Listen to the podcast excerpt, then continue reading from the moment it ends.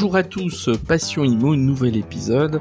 Cette fois, nous allons euh, faire un petit bilan de l'année 2022, mais au-delà du bilan, j'aimerais répondre à une question que beaucoup se posent en ce moment. Euh, est-ce qu'il y a des perspectives, ou plutôt des craintes d'un crash immobilier euh, dans les mois qui viennent, en tout cas en 2023 Voilà, c'est une petite musique qu'on entend, il faut bien le reconnaître. Alors, L'année 2022 s'achève. Maintenant, on va être honnête. Est-ce qu'elle s'est déroulée comme on pouvait l'imaginer en 2021 Bah non, pas du tout.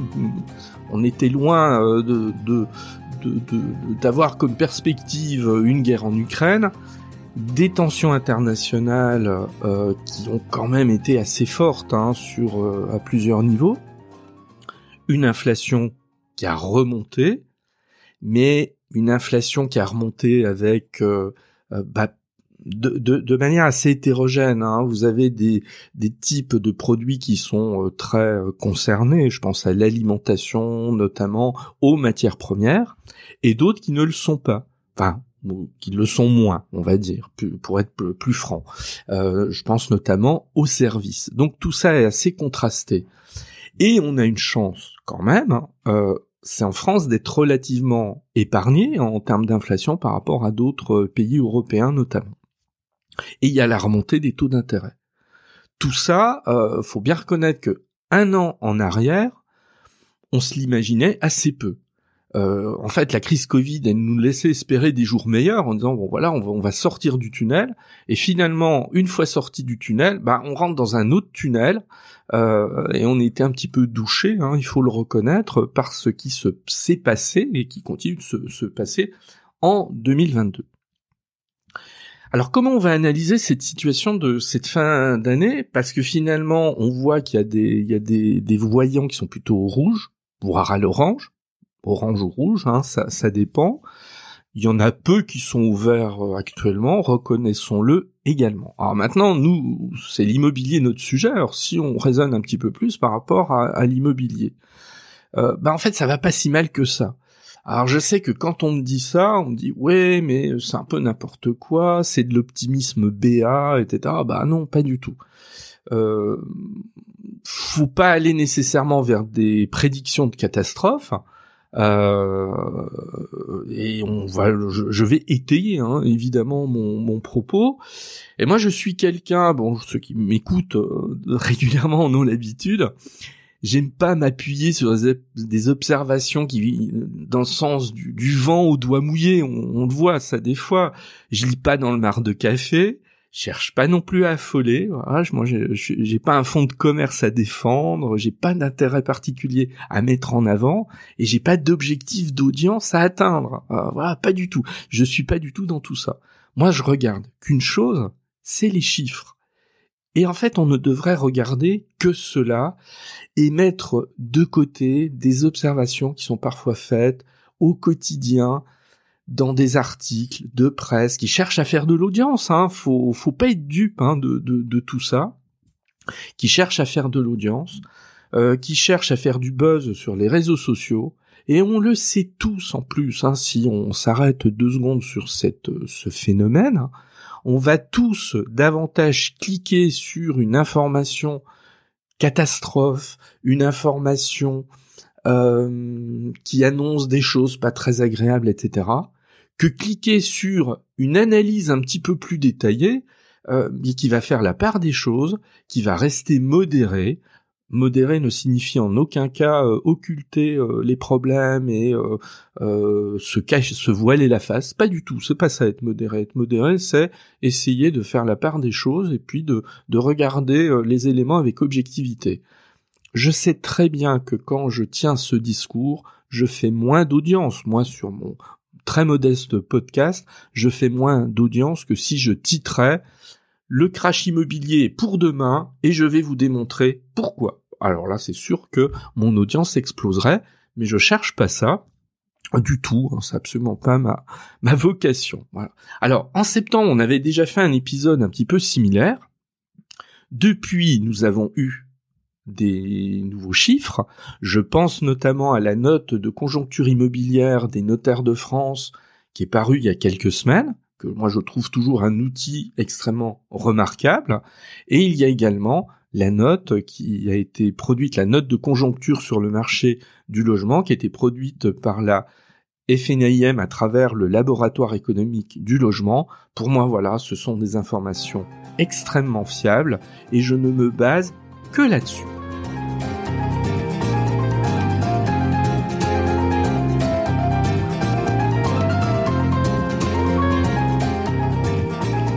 On va commencer notre analyse par parler du volume des transactions. C'est toujours un indicateur euh, extrêmement euh, pertinent. Euh, je parle évidemment des transactions dans l'ancien. Toujours mon souci hein, pour être explicite, peut-être trop pédagogique, hein, je ne sais pas. Après, vous pouvez me le dire en commentaire hein, si vous trouvez que des fois je j'explique un petit peu trop les choses et les mécanismes faut toujours avoir euh, des valeurs de référence. 800 000, 900 000 transactions à l'année, c'est une très bonne moyenne. Quand on est là, voilà, on, est dans, un marché euh, plutôt fluide qui répond à l'offre et la demande avec des prix corrects pour tout le monde, des prix plutôt équilibrés en plus. Quand on est en dessous, bah ça commence à craindre un peu. Voilà, il faut, faut, parler franchement. On est parfois descendu très bas. Hein. Je rappelle que en 2009, nous étions descendus à environ 550 euh, 000 euh, transactions à l'année. Là, c'est purement catastrophique. Et que ces toutes dernières années, nous sommes montés très haut, puisqu'en 2021, euh, nous étions à 1 200 000 transactions. Voilà. Donc ça, ça, ça situe un petit peu les choses. Alors on en, est où? Dernier chiffre en date, qui est celui de la fin août 2022. Parce on a toujours un décalage de quelques mois. Hein, voilà. C'est pour ça que ça me fait toujours sourire quand je vois des gens euh, surréagir dans l'immédiateté. Et je me dis, mais ils se fondent sur quoi? Euh, En tout cas, sur pas grand-chose. Fin août 2022, nous étions à 1 145 000 transactions. 1 145 000 transactions dans l'ancien. Que peut-on en dire? C'est très bien. Voilà, c'est très bien. On est toujours sur un volume de transactions extrêmement élevé. Le marché de l'immobilier, globalement, est toujours très dynamique, mais il y a une baisse. Mais cette baisse du volume des transactions reste euh, léger. Le volume des, transactions, c'est une lente décrue en définitive. Moins 4% en juin, moins 5,5% en août. Euh, c'est pas voilà, c'est pas des c'est pas des catastrophes. Hein. On n'est plus on, on peut pas dire que il se vend plus rien, etc. Absolument pas.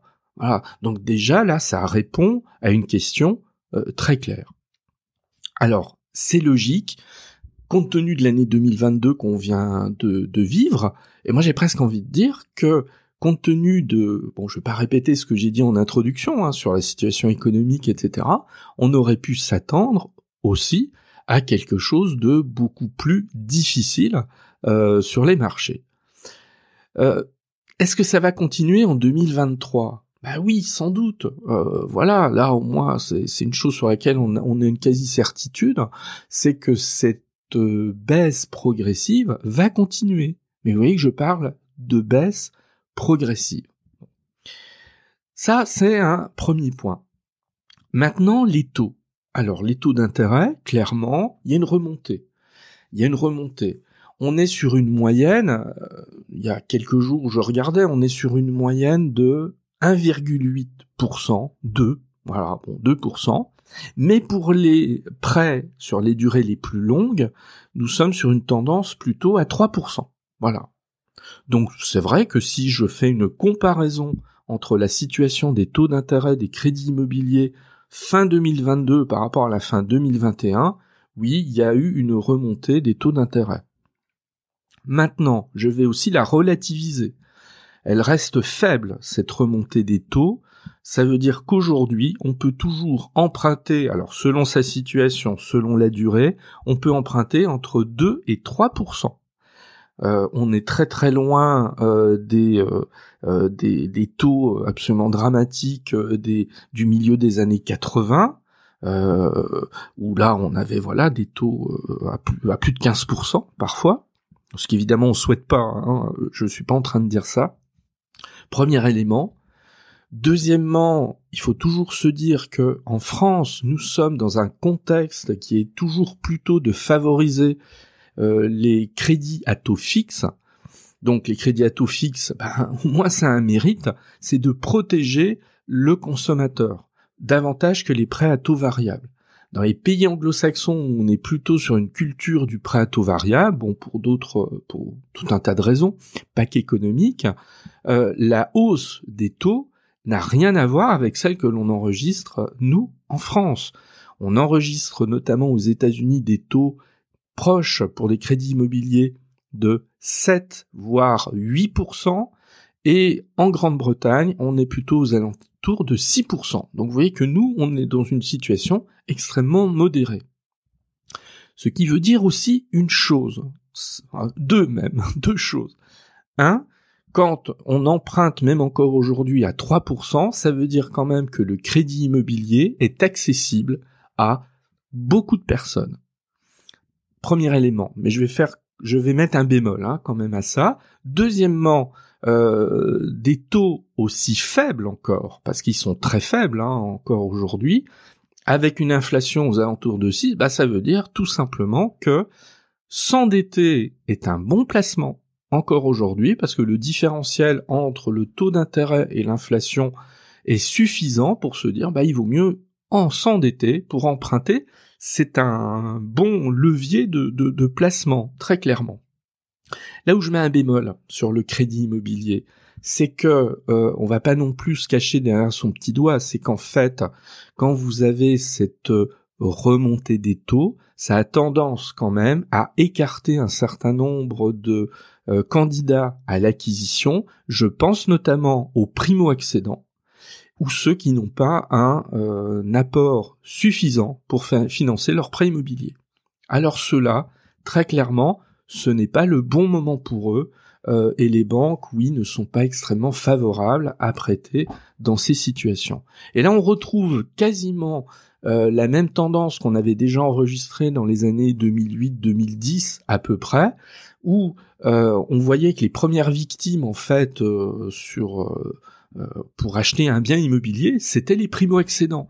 Les primo-excédents, pendant cette période-là, avaient été quasiment évincés euh, de, de l'accession à la propriété. Alors, même à cela, j'ai envie de dire, attention, faut pas désespérer. Euh.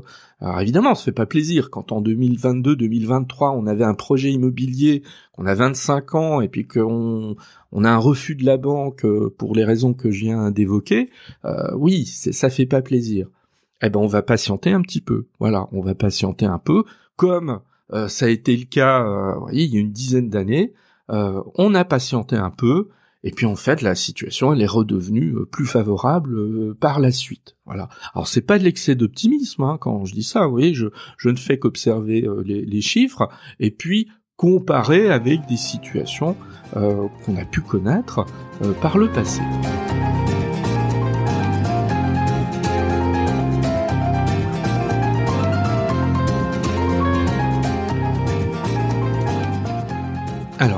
Nous allons parler des prix. Euh, les, prix, euh, qu'en dire euh, Là encore, il va falloir en fait observer ce qui se passe. Alors déjà, on va balayer cette idée qu'il y aurait une baisse des prix générale de l'immobilier en fait en France. Absolument pas. On va déjà regarder ce qui se passe globalement et après on va prendre quelques situations un petit peu bah, un petit peu plus particulière. En fait, sur ces 12 derniers mois, la hausse des prix continue.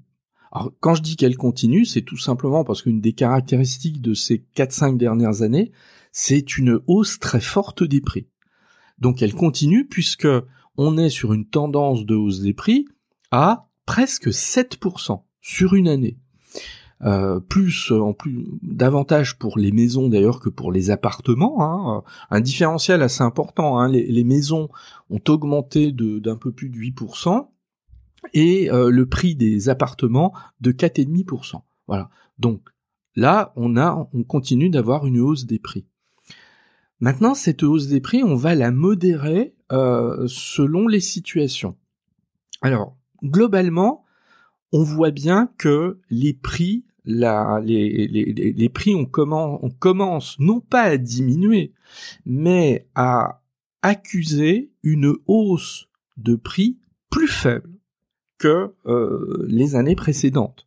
Alors hausse des prix plus faible, ça veut pas dire baisse des prix, hein. C'est toute la différence. C'est-à-dire qu'il faut s'attendre, notamment en 2023, à là encore ce phénomène d'atterrissage en douceur que beaucoup aiment tout simplement parce que c'est prévisible et que ça n'aboutit pas à des catastrophes du style effondrement du marché.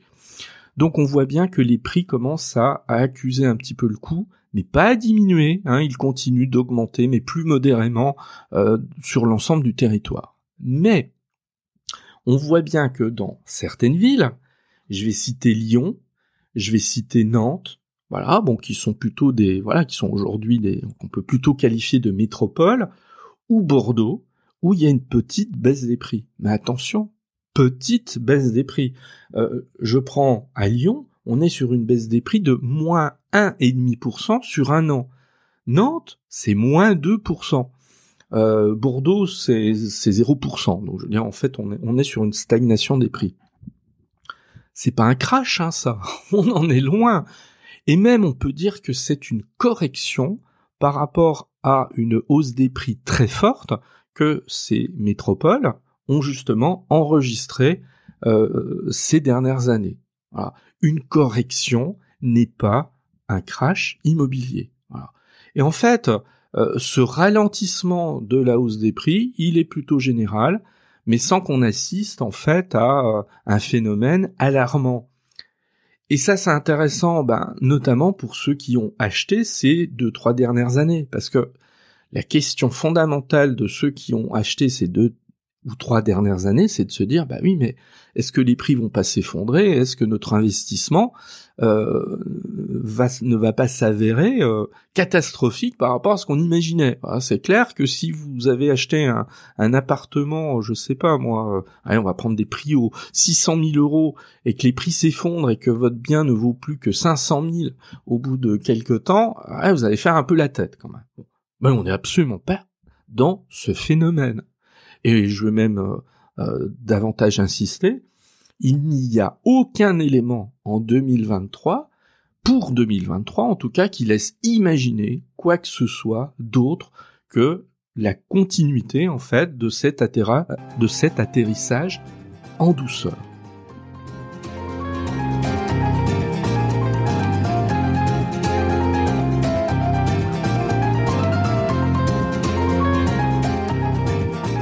Je suis arrivé maintenant à la conclusion, bon, qui va être une petite synthèse en fait de ce que je viens euh, de ce que je viens d'expliquer. Euh, alors, crash immobilier euh, potentiel, non, non et non. Voilà. Et il n'y a strictement aucun signe quelconque qui laisse imaginer ça. Pour autant, moins de crédit dans les mois qui viennent, sans doute mais pas voilà euh, moi j'entends parfois euh, oui les banques euh, elles prêtent plus. Non pas que les banques prêtent ne prêtent plus voilà toujours c'est pas blanc ou noir hein, les situations sont pas blanc ou noir les banques continuent de prêter. D'ailleurs certains réseaux qui avaient fortement ralenti l'octroi de crédit immobilier sur le second semestre 2022 voire pour, je pense à un en particulier qui avait arrêté euh, purement et simplement euh, de faire du crédit immobilier, mais dans certaines régions, ça va sans doute reprendre. Voilà, c'est-à-dire que sans doute qu'à partir de janvier, la machine va être relancée, on aura terminé l'année, etc. Voilà, bon ça, euh, peut-être que je me trompe, hein, je veux bien admettre, je veux bien l'admettre, mais c'est sans doute ce qui, ce qui, ce qui va se passer. En fait, on devrait terminer cette année 2022 avec un chiffre encore remarquable de transactions immobilières dans l'ancien. Vous voyez, j'insiste bien sur l'ancien. Le neuf, c'est autre chose. Hein. Il est en moins bonne posture. Je pourrais consacrer, d'ailleurs, je pense que je le ferai, consacrer un épisode sur le, logement neuf, sur la construction neuve. Là, je ne parle évidemment que euh, des transactions dans l'ancien. C'est un chiffre qui va rester encore remarquable en 2022.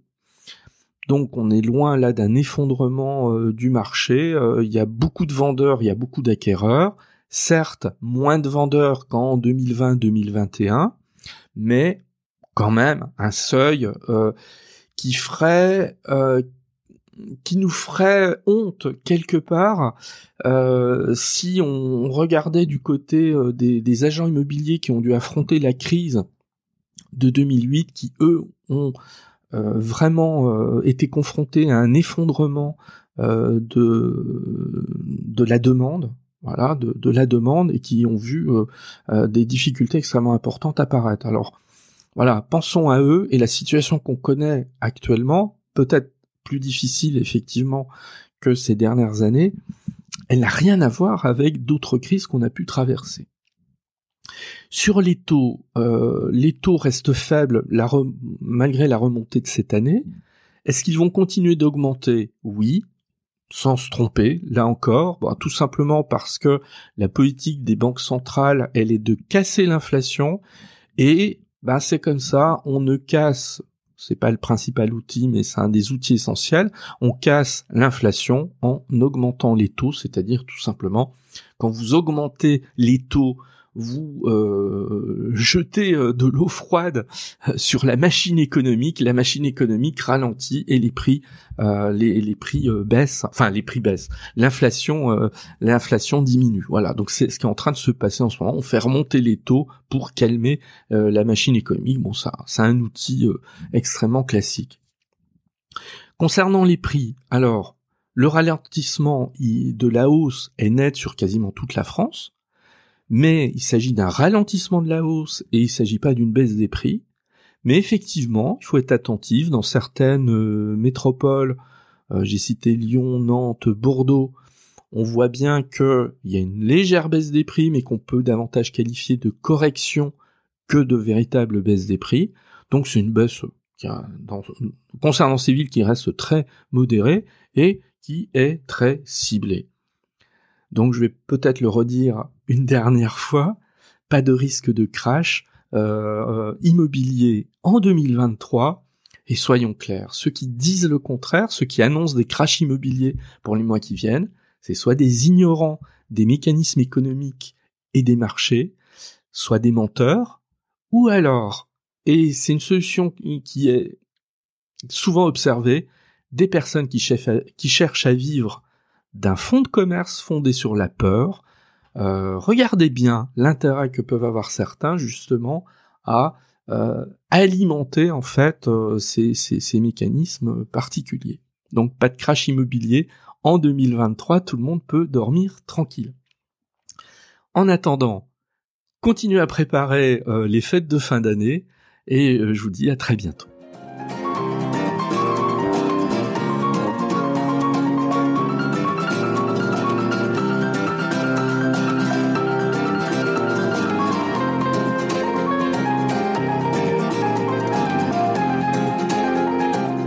Merci de m'avoir écouté. Vous pouvez me retrouver sur mon site internet www.nicolier.org.